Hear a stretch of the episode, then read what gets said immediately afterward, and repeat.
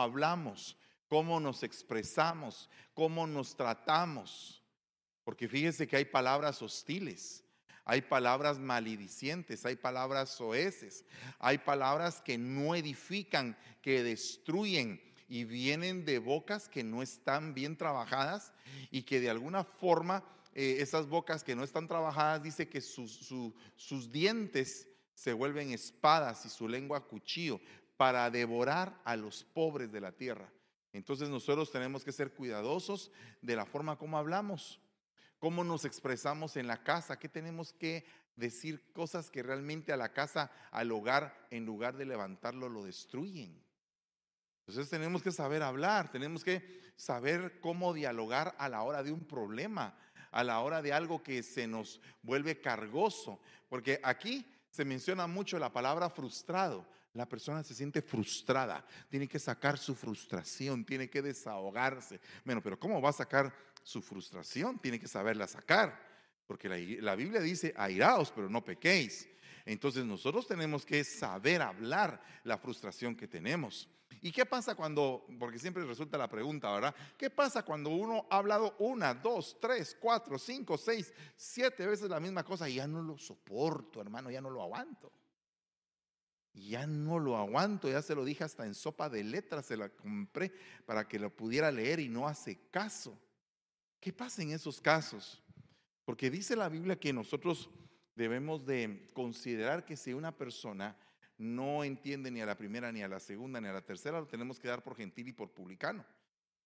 O sea que tenemos que entender que llega un momento en el cual solamente el Señor puede hacerle entender a través de un trato o a través de un problema que pueda experimentar en su vida, pero nosotros tenemos que descargarnos hasta de eso, porque si no nosotros nos enfermamos cuando la otra persona no cambia. Hay mucha gente enferma por culpa de otra gente y la gente que, que está provocando el problema ni, ni se enferma de dolor de cabeza. Y el otro está bien amargado con todos los dolores del caso. ¿Verdad? Entonces tenemos que aprender a poder hablar. ¿Cuántos dicen amén a esto? Por eso es que dice la palabra, no entristezcan al Espíritu Santo, por el cual fuiste sellados para el día de la redención y sea quitada de vosotros toda amargura. Entonces, cuando tú tienes el Espíritu Santo, no te debes de amargar, no te puedes amargar. Cuando el Espíritu Santo está operando en tu vida, tienes que sacar eso que te produce tristeza. Mira, no sé cuántos están pasando por un periodo de tristeza, pero los que hemos aprendido a pasar por ese desierto de la tristeza, de la incomprensión, porque muchas veces la gente no se siente comprendida, no se siente entendida. Y eso es una frustración para el que lo está viviendo. Tal vez la otra persona ni siquiera comprende la dimensión del daño que está haciendo. Pero cuando el espíritu se posa sobre el amargado, sobre el que está entristecido, sobre el que está deprimido, esa persona tiene que cambiar su sentir. Porque entonces va a confiar plenamente en el Señor y va a estar en paz. Es que fíjese que una persona que está amargada cambia el ambiente de un hogar, cambia el ambiente de un trabajo. Cuando tal vez iba eh, caminando todo bien, eh, aparece quien era el instrumento de la discordia. Fíjese qué tremendo es lo que cuentan acerca de la serie del Chavo del Ocho, ¿verdad? Todos mirábamos la serie con tanta alegría a las 4 de la tarde, después mirábamos la repetición a las 7 de la noche, mirábamos el mismo programa y nos reíamos de igual manera. Pero no sabíamos lo que pasaba internamente en ese elenco, ¿verdad?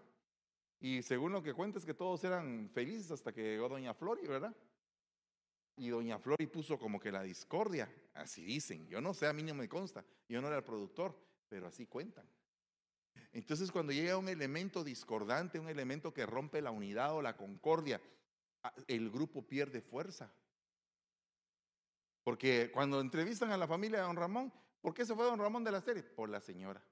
Cuando entrevistan a la chilindrina, por la señora. Cuando entrevistan a Kiko, por la señora. O sea que el problema era la señora. ¿Se da cuenta usted del punto?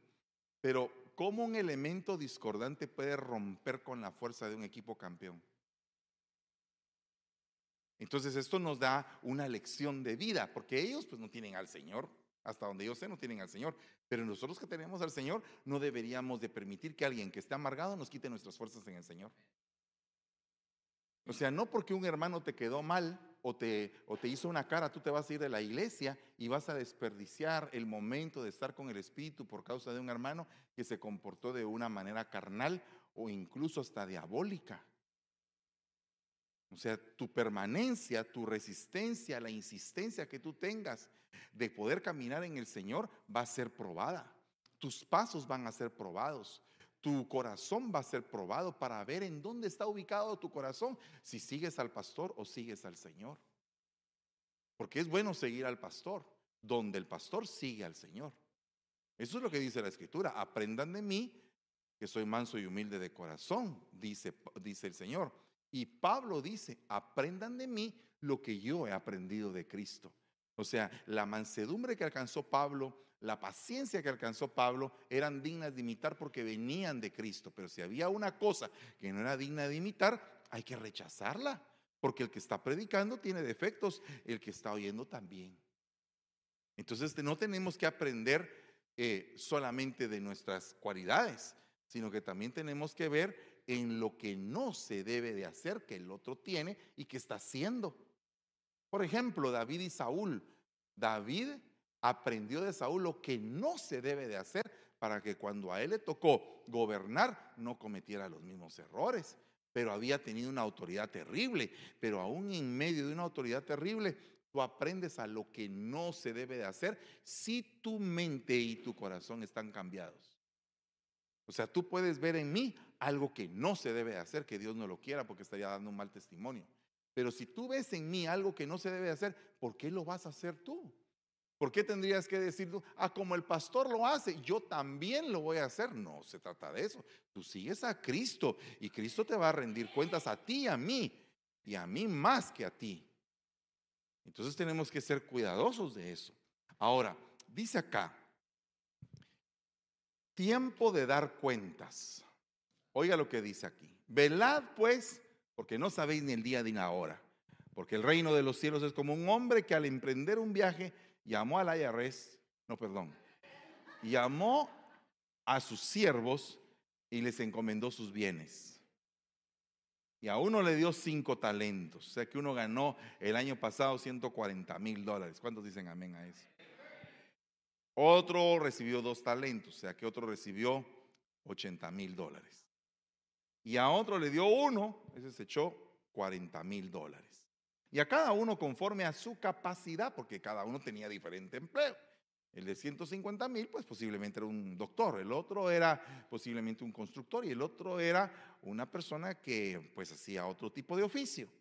Después de mucho tiempo, Cronos, después de mucho calendario, de muchos años que pasó, vino el señor de aquellos siervos y arregló cuentas con ellos. Entonces, ¿cuánto te tocó pagar este año? Ay, ni me recuerdo, hermano, porque pedí extensión. ¿Y por qué pediste esa extensión? Porque cuando llegué con el hombre que, tramita los impuestos y me, y me dijo, usted hizo 150 mil dólares el año pasado. 150 mil, dijo usted. No sabía ni siquiera cuánto había ganado. O sea que hay gente que recibe y ni siquiera lleva un recuento de cuánto recibió. Y se sorprende cuando ven las facturas, ¿verdad? Y entonces dice, pero ¿cómo me entró tanto dinero? Y yo no lo vi. No lo vio, se lo tragó. Y no se dio cuenta.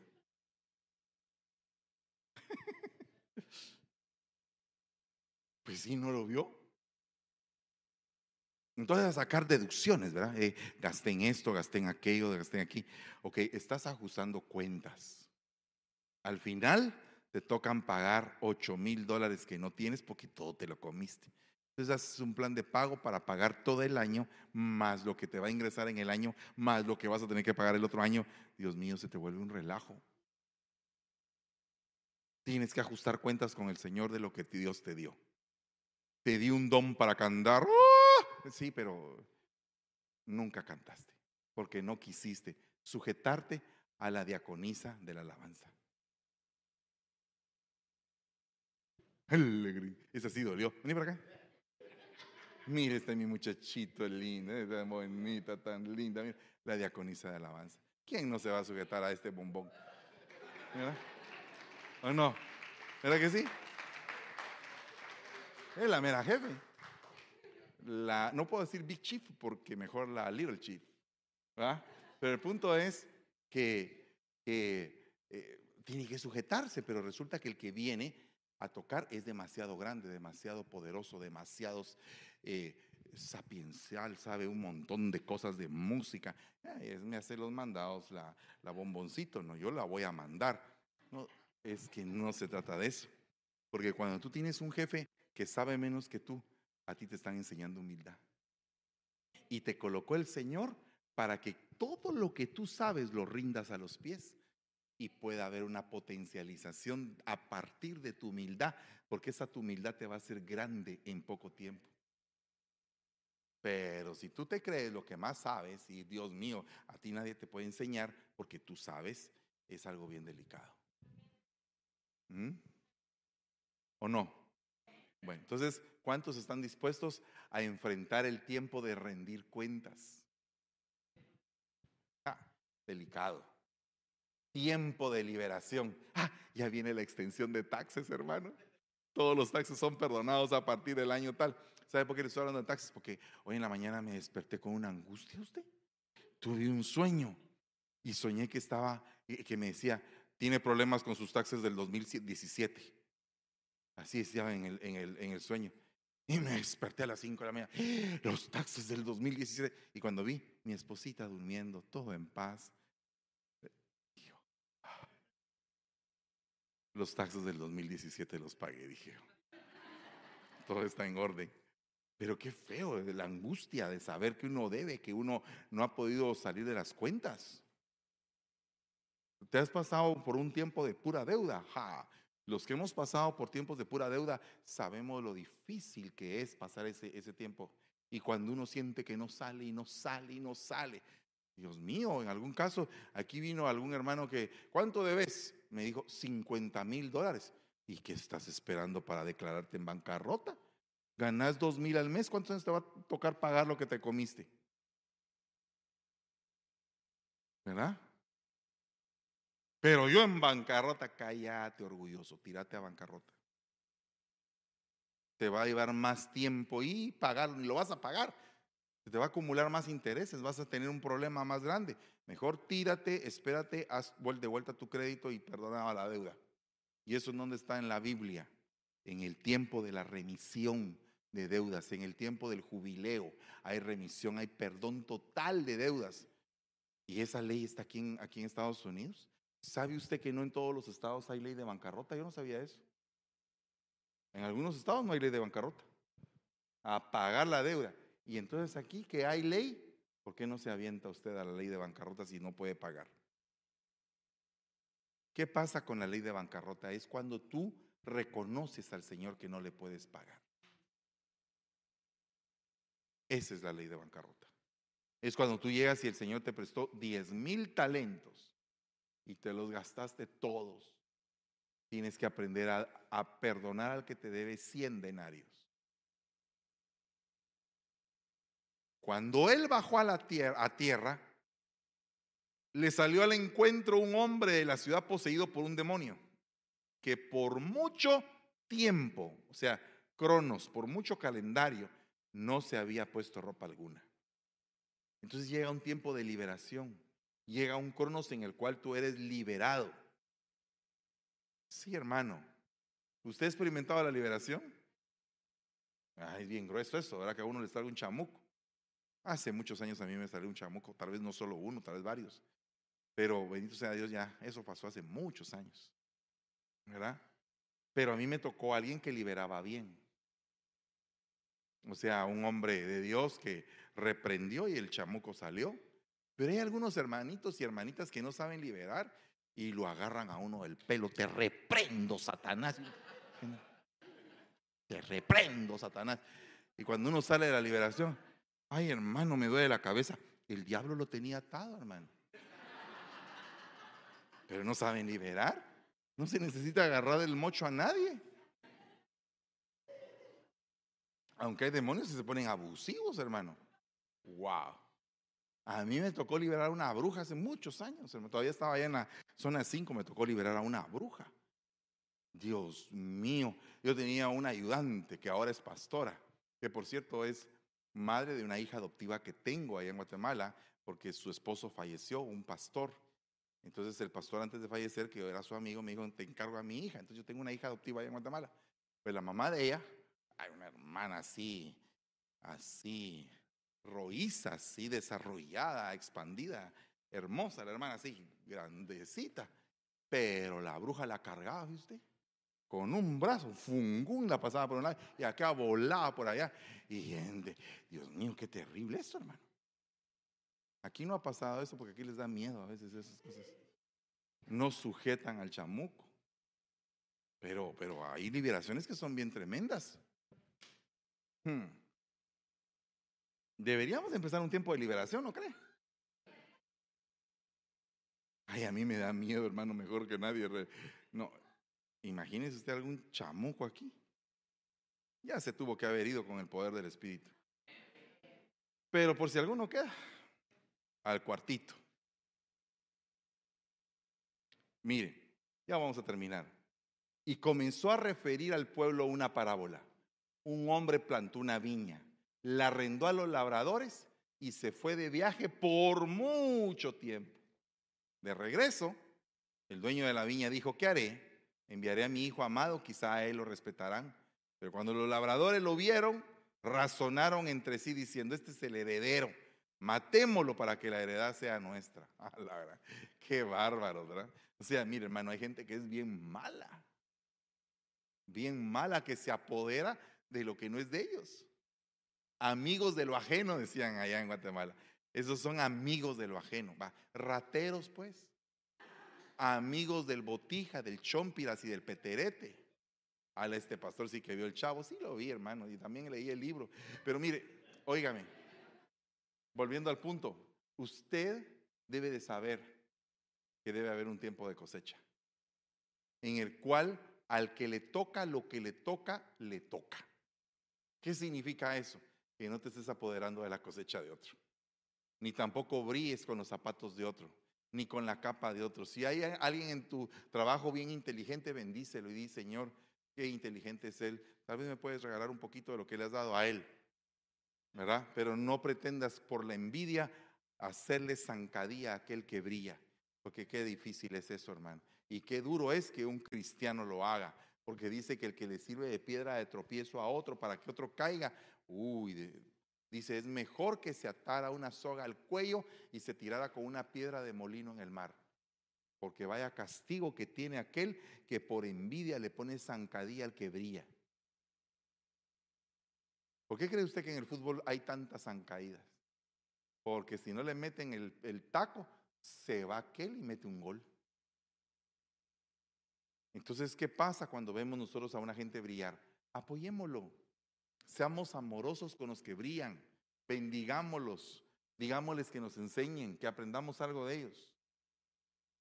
Esa es, esa es la hermandad que existe verdaderamente en un pueblo que es bendito de Jehová.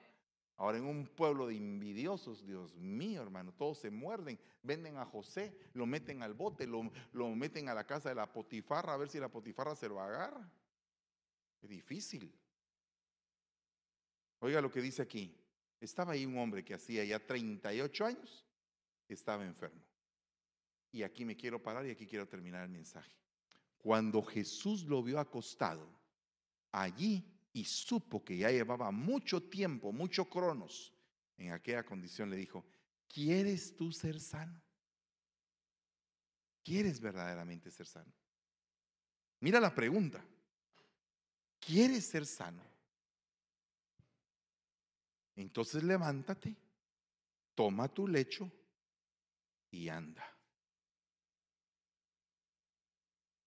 Quiero preguntar una cosa. ¿Por qué le dijo que tomara la camilla?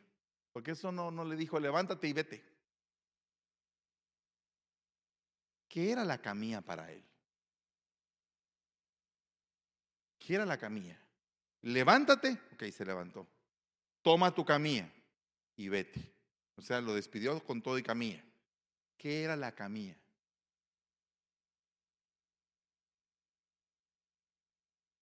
Era una atadura. Ese es un punto. ¿Quién dijo atadura? Si era una atadura, pero ¿qué más? ¿Qué era la camilla? No, la camilla no era la enfermedad.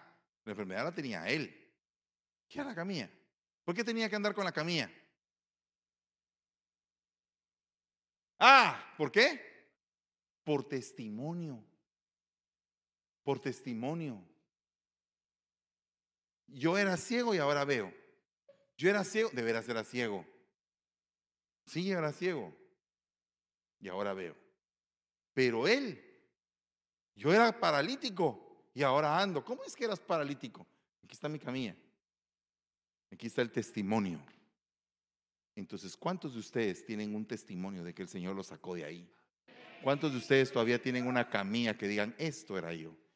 Y ahora ya no lo soy. El Señor me liberó, me sanó, me limpió. El Señor, esto es la prueba de mi vida pasada. Pero ahora mírenme, mírenme, estoy caminando. Esto era lo que yo era antes. Entonces, ¿cómo se llama tu camilla? ¿Cómo se llama el lugar de donde Dios te sacó antes? Puede ser que tu camilla se llamaba Bar Las Flores. no sé cómo se llamaba. ¿Verdad? Cantina el Siete Machos. ¿Verdad? ¿Cómo, es, ¿Cómo se llamaba tu camilla? Y si tu camilla se llamaba dolor, tristeza, amargura, depresión, estrés, ansiedad, ¿cómo se llamaba tu camilla? ¿De dónde Dios te sacó? Yo te quiero decir, es necesario que haya un tiempo para que tú puedas conocer al Señor bien y que sepas en consciente, en razonamiento de corazón y de mente, de dónde Dios te sacó. ¿Y qué tanto vale eso para ti ahora? ¿Será que ya le perdiste valor al lugar de donde Dios te sacó? ¿Será que tu amor se enfrió y ahora dices, sí, pero voy a volver a mis pasados pasos? Y estás viendo la camilla y estás decidiendo acostarte otra vez en la camilla de tu parálisis. Yo hoy te invito a que no des pasos atrás, a que des pasos hacia el frente, a que no estés viendo ya tu camilla. Ya eso ya fuiste sanado. ¿Por qué estás volviendo a recoger de donde Dios te sanó con tanto amor, con tanta prueba, con tanta con tanta manifestación milagrosa. ¿Qué fue lo que pasó en tu vida que ahora estás queriendo volver a la camilla? ¿Por qué estás volviendo a la camilla? Ah, que porque alguien te hizo una cara, que porque alguien te rechazó. ¿Y ese alguien quién es? ¿Es el que te sanó? ¿O es el que te quiere ver enfermo? ¿Es el que te sanó? ¿Es, ¿Es el Señor que te sanó con tanto amor y te tomó con su mano poderosa y te levantó? ¿O es alguien que realmente también está más enfermo que tú, porque lo que hay en el corazón de esa persona es odio. Lo que hay en, en el corazón de esa persona es venganza, es envidia. Y tú le estás dando credibilidad a una persona así y estás obviando la sanidad que Dios permitió en tu vida que se ejecutara de una manera milagrosa.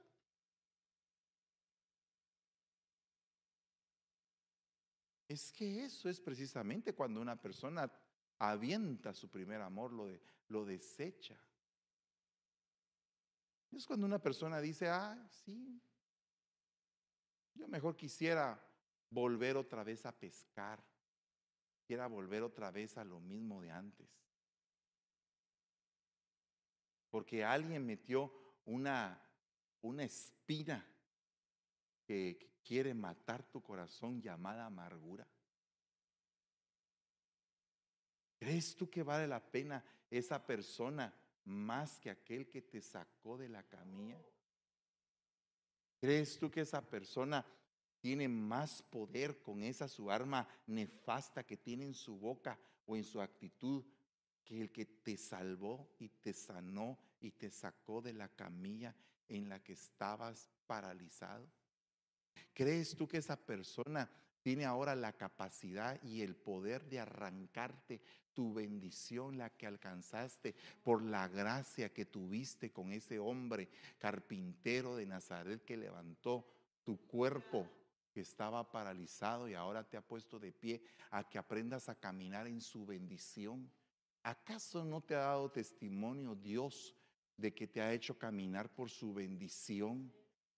¿Acaso no te ha ido prosperando poco a poco y te ha ido engrandeciendo y la camilla se está quedando cada vez más atrás y tú quieres volver a la camilla por esa persona que ha dicho que te odia o que le caes mal o que ha hablado mal de ti? Y tú vas a cambiar, tú vas a cambiar al, al carpintero, al precioso Dios que te sanó de la camilla por una persona así. Entonces no estés entregando tu sanidad. Tu sanidad es total. Y hay algunos que han querido entregar lo que ya Dios les ha entregado. Así que yo les voy a pedir que se pongan de pie, que vengan rápidamente para acá y le digan al Señor, aquí estoy.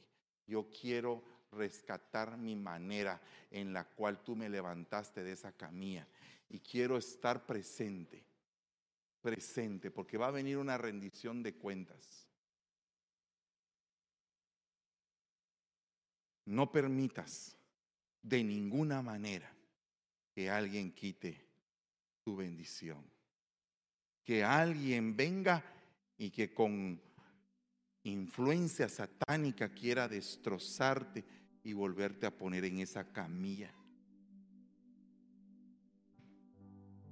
No puedes tú no puedes tú permitir que alguien arranque tu sanidad. No puedes permitir eso.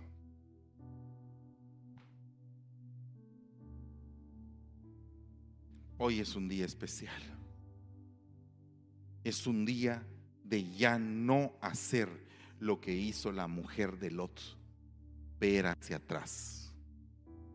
Atrás quedó Sodoma hoy con tus ojos hacia el frente, viendo los campos llenos de voz, viendo los campos de Belén llenos de semilla, llenos de trigo, viendo a los siervos levantar la cosecha y aquella mujer que había venido destrozada en su vida, con su marido muerto, con su cuñado muerto, con su suegro muerto, decidió ponerse bajo el manto de voz y de recoger aquel rebusco y de decir, no importa, yo seguiré cosechando y trabajaré más que todos con todo mi corazón, con todas las fuerzas de mi alma, con todo lo que tenga, con el Espíritu Santo guiándome y empezar a recoger y a recoger y a recoger. Dice que al final de la tarde había recogido más que todos. Se le habían llenado sus manos de canastos de trigo. Había recogido solo del rebusco, no de la cosecha. Había recogido más que todos porque había decidido apoderarse del lugar de su bendición. Después de, de, que era una sierva, se convirtió en la señora de aquella comarca, recibió redención, recibió redención, apellido y simiente. Recibió el galardón de estar dentro de la línea ancestral de Jesucristo.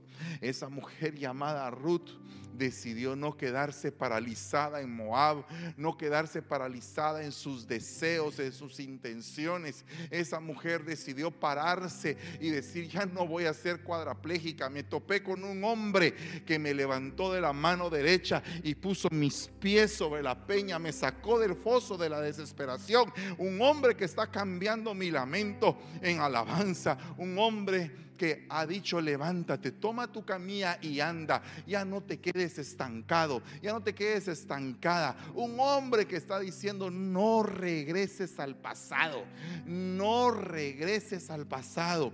Vive tu presente, vive tu futuro. Empieza a enfrentar las bendiciones que trae ese futuro prometedor que viene de parte de Dios. Oh, bendito tu nombre. Hoy estoy viendo sobre ti, mujer, un manto que se extiende de cobertura sobre tu vida.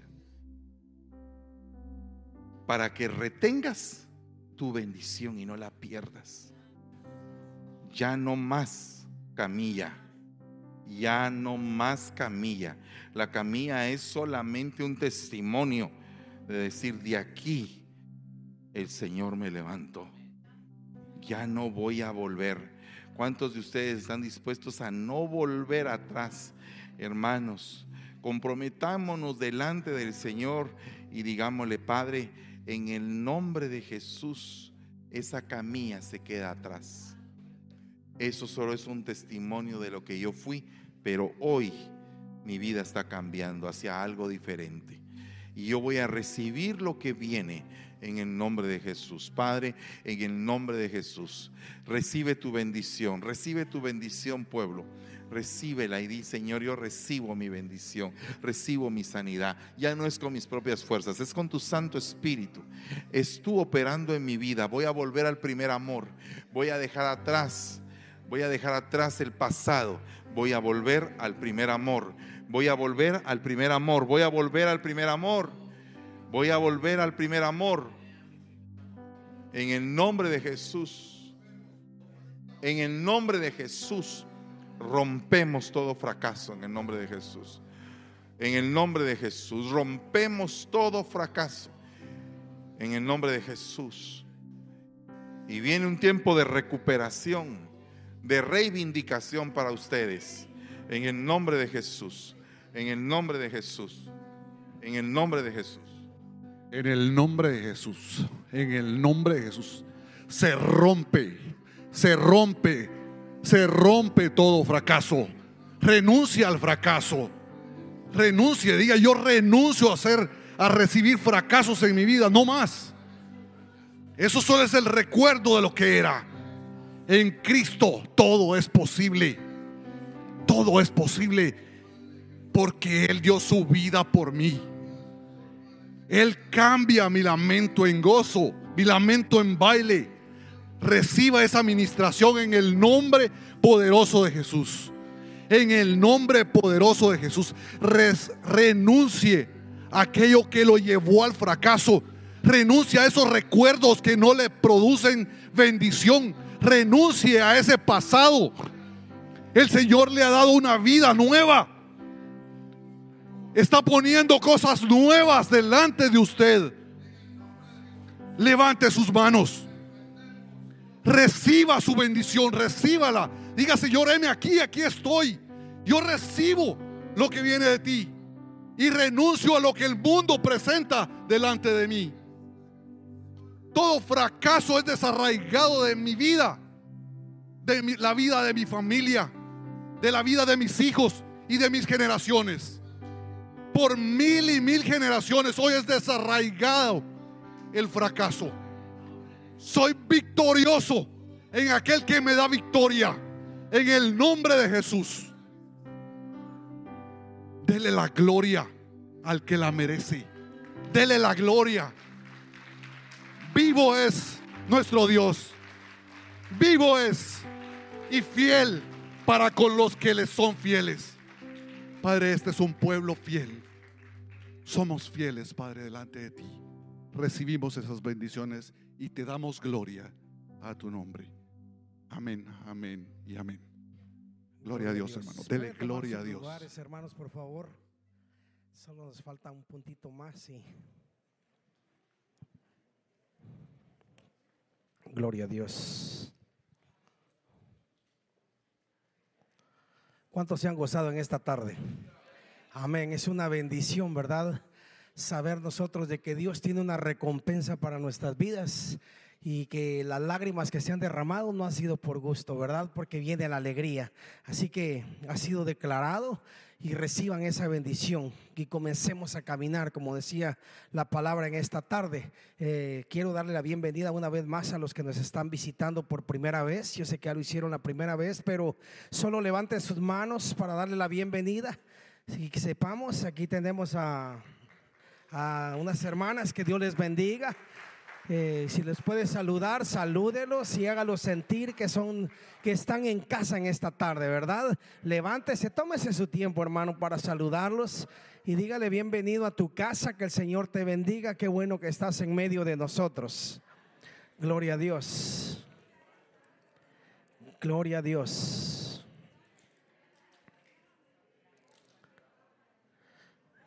Gloria a Dios. Nos gozamos en esta tarde, hermano. Usted glorifique el nombre del Señor. Gloria a Dios. En esta tarde vamos a ministrar las ofrendas. Y cuando hablamos de ofrendas y cuando hablamos de diezmos, ¿verdad? Siempre nosotros eh, pensamos en lo que es material. Yo siempre lo digo de esa manera. Siempre cuando hablamos de diezmos, cuando hablamos de ofrendas, estamos hablando de algo material. Y uno de los comentarios que yo he recibido es, es que hermanos, eh, a mí me han dicho, hermano Josué, ustedes que están allá adelante, es fácil para ustedes, me dicen, el poder hablar de diezmos y de ofrendas porque ustedes están al frente. Pero déjenme decirle que no es así, que no siempre ha sido de esa manera. Eh, déjenme contarle un testimonio para que usted mire de que yo he visto la mano de Dios en la escasez. Fíjese que una vez cuando mi hijo mayor estaba pequeño, Ah, me recuerdo que íbamos para la iglesia y hermanos estábamos pasando una situación económica bien mala. Y se lo cuento como testimonio para que miren que el Dios que al que servimos es poderoso. Entonces, eh, viene mi hijo y agarra la Biblia y bien contento porque a donde nosotros íbamos nos íbamos caminando, no así como ahora que llegamos en carro, ¿verdad? Sino que nos atravesamos un campo, unos campos de fútbol en la colonia que vivíamos y él iba con su Biblia bien contento y siempre después del servicio vendían tortillas con carne y tortillas con longaniza, ¿verdad? Y yo me recuerdo que nos íbamos cruzando los, el campo de fútbol y se me queda viendo, me dice, papi, me dice, cuando termina el servicio, ¿me vas a comprar una tortilla con longaniza? Y yo sentí como que algo había pasado por mi cuello, ¿verdad? Y yo le dije, sí, papito, yo te la voy a comprar.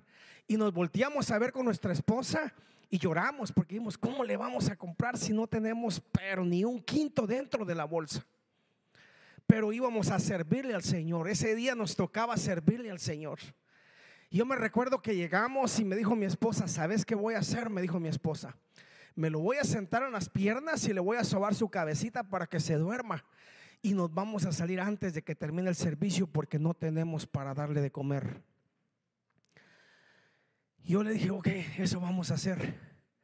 Entonces llegamos a la iglesia y allá en Guatemala hay unos drenajes así bien altos, ¿verdad? Que hacen.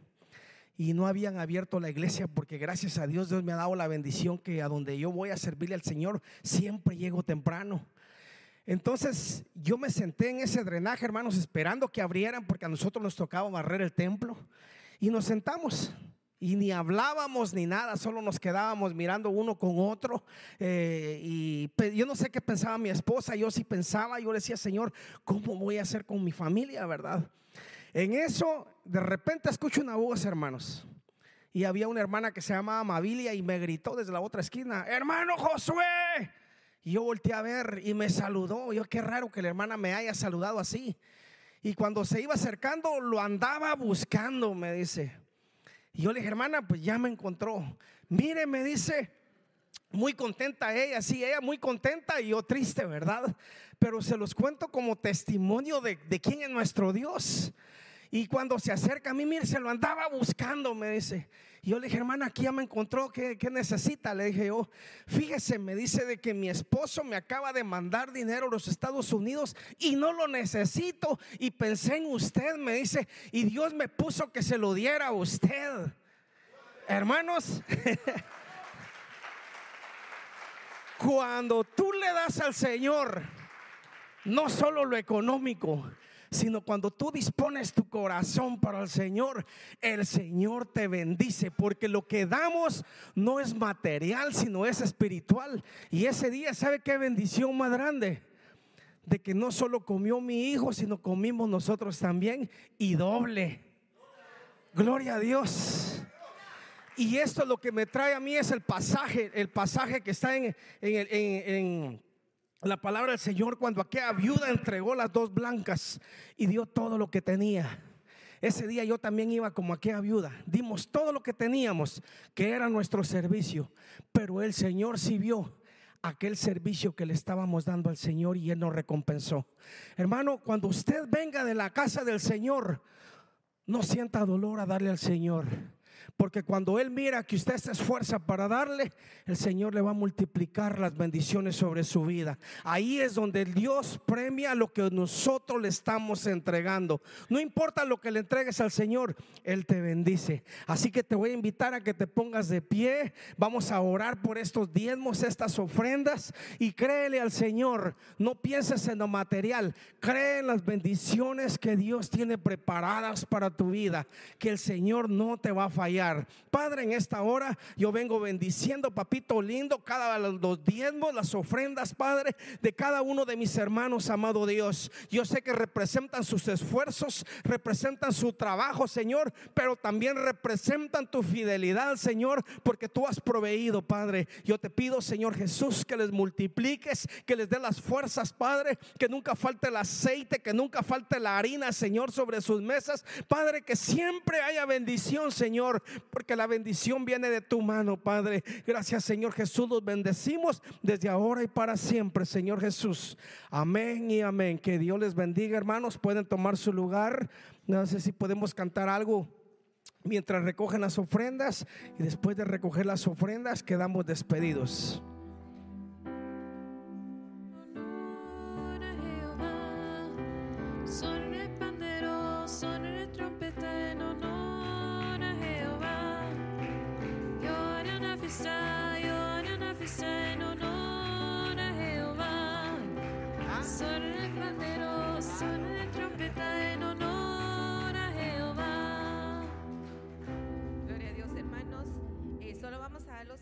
Que son muy importantes. Yo sé que algunos usted ya los conoce y solo voy a irme a donde están los extraordinarios y no los que siempre están, para no quitarle mucho tiempo a usted porque es el día de las mamis y queremos invitarlas a cenar.